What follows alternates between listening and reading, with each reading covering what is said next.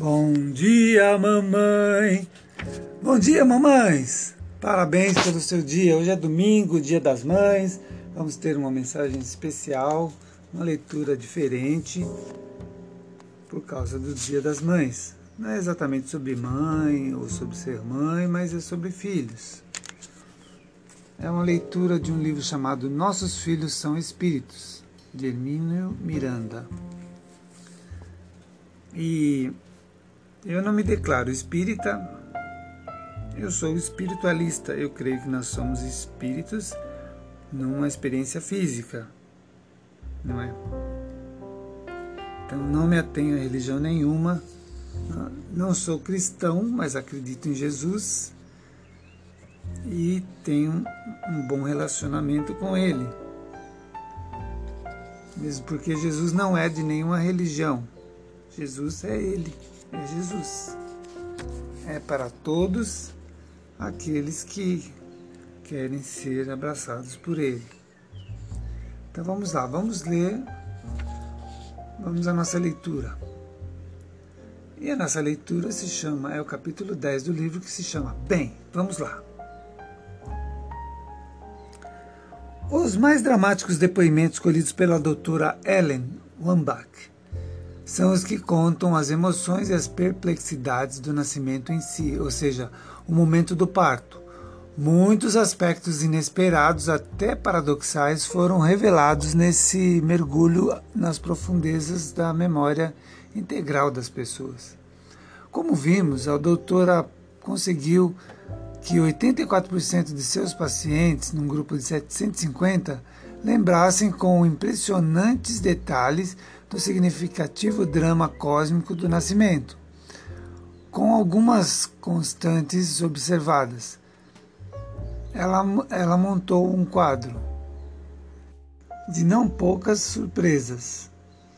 A primeira delas foi que morrer constitui habitualmente uma experiência agradável pelo seu conteúdo libertador e a volta a uma dimensão em que temos uma visão mais ampla da vida uma incrível capacidade de movimentação e de entendimento, ao passo que nascer traz consigo um componente de incerteza, de melancolia, de inquietação ou franco desgosto. Muitas são as propriedades. Muitas não são propriamente queixas dos nasciturnos, mas suas apreciações críticas sobre aspectos desagradáveis, se não negativos, que encontram logo a soleira da nova existência que preparam para viver. Que se preparam para viver. Tentemos resumir tais depoimentos para não nos estendermos demais. Em primeiro lugar, o ato físico de nascer a criança vem de um estágio dentro do organismo materno, onde se encontrava em ambiente silencioso, tépido e escuro, além do aconchego e de lá ser confortável. Ao emergir, muitas vezes, de maneira inadequada, abrupta, quase violenta, é atirada ao contexto extremamente agressivo é atirada em um contexto extremamente agressivo, como se literalmente saltassem sobre ela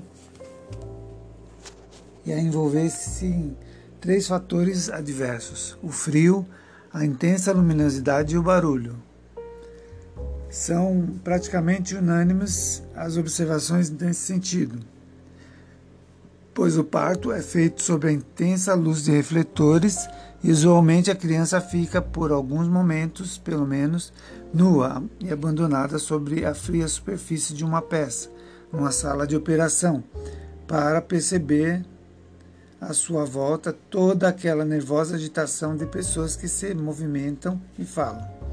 Chocam-se instrumentos, zubem aparelhos e mecanismos diversos, especialmente quando ocorre uma crise e a mãe do bebê, a mãe ou o bebê têm que ser atendidos em regime de emergência.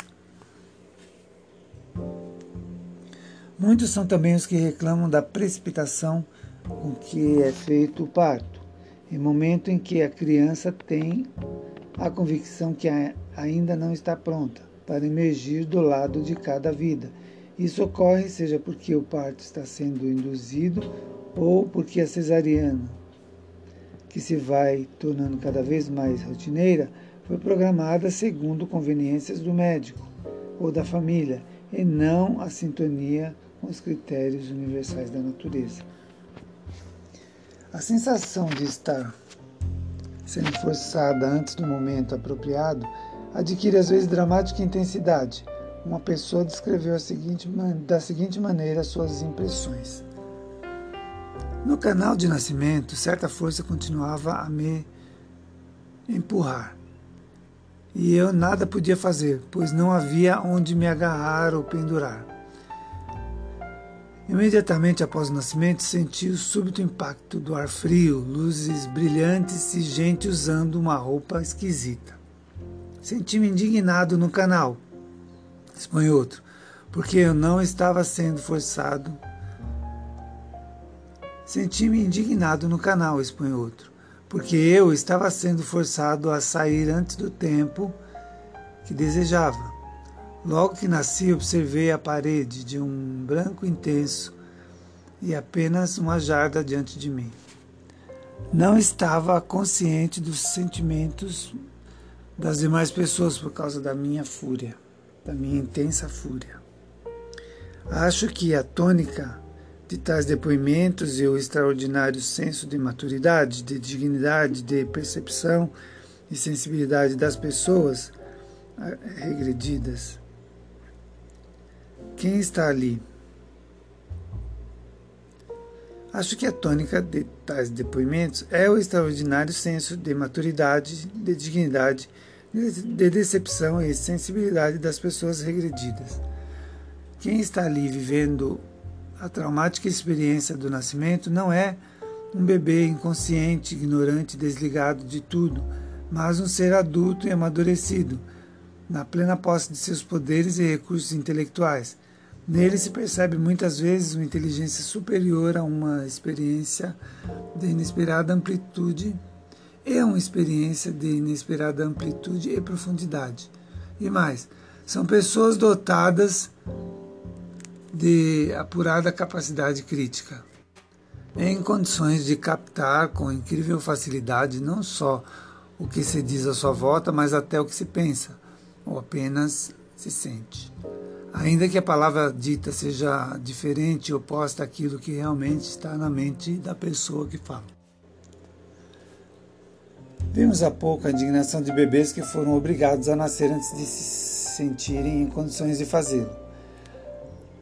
Há mais, contudo, eles percebem claramente que estão sendo tratados com, digna, tratados com dignamente eles percebem claramente se estão sendo tratados com dignamente e com o interesse e amor e se estão sendo rejeitados ou considerados meros objetos ou coisas que nem alma têm. Dói-lhes a frieza profissional e apressada de médicos e enfermeiras, ou o sentimento de rejeição e desapontamento da mãe ou do pai, o ciúme do irmão mais velho ou a irritação da avó. Como posso me comunicar com essa gente? Pergunta a si mesmo um deles. Minha impressão era de que as pessoas na sala de parto não sabiam de nada e eu sabia de tudo aquilo. Diz outro, isso me pareceu cosmicamente divertido. Percebi que meu espírito observava tudo. Juntei-me ao corpo momentos antes do nascimento. Minha impressão após o nascimento foi a de que a palmada que o doutor me aplicou não era necessária. Fiquei indignado. Eu sabia que o médico estava com uma bruta ressaca.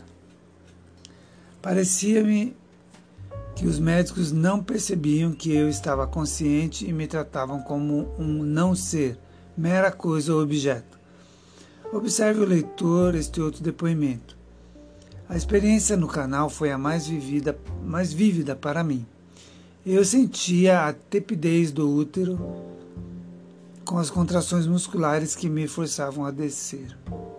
Estava experimentando esse movimento para baixo quando explodiu aquela luz intensa, agoniadamente brilhante, e meu rosto todo se contraiu.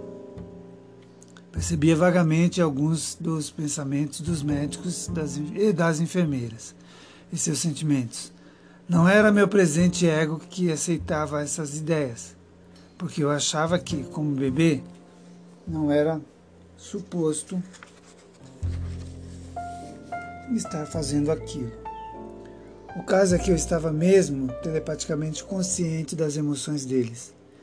Declara outro que as pessoas à sua volta o estavam manipulando sem nenhum sentimento de amor, com grande frieza emocional, e prossegue.